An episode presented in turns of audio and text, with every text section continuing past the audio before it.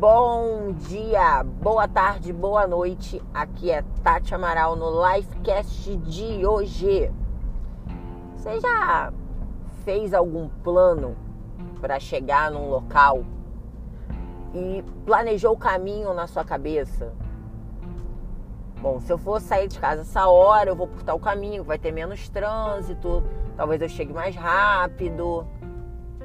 E no dia seguinte, quando você foi dar prosseguimento a teu planejamento, o local que você ia seguir, o GPS te fala que aquele caminho tá péssimo, tá tendo um engarrafamento absurdo, porque teve um acidente e não passa ninguém, ele te dá uma outra alternativa. Ou seja, todo o seu planejamento foi por água abaixo. Porque coisas imprevistos, é, adversidades podem acontecer em cima da hora e mudar todo o teu planejamento. Tiago 4 fala isso pra gente.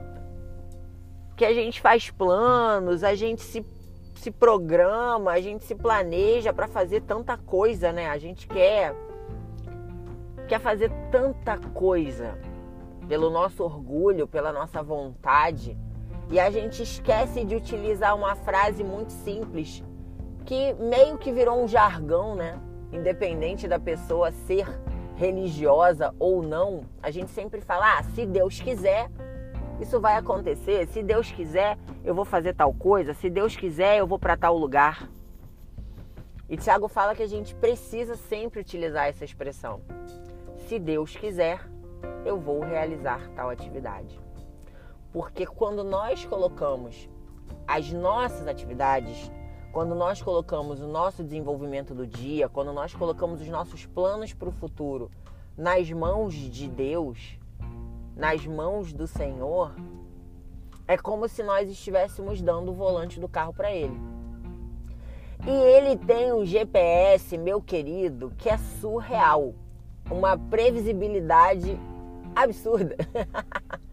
Ele consegue te falar exatamente como é que vai estar aquela rua daqui a 50 anos, se você deixar. Mas você pode estar se perguntando, Tati, mas como que eu sei, né?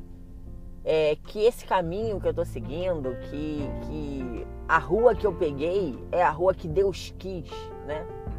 É só, é só falar isso? Ah, se Deus quiser não vai ter engarrafamento? Claro que não, né, Alecrim Dourado? Uh o caminho, quando a gente coloca nas mãos de Deus, ele vai ter engarrafamento, ele vai ter acidente, ele vai ter batida, ele vai ter ambulante na frente, ele vai ter gente na contramão, ele vai ter espertinho te cortando pela esquerda. Mas ele tem paz no meio dessa bagunça toda. Ter tranquilidade é diferente de ter paz.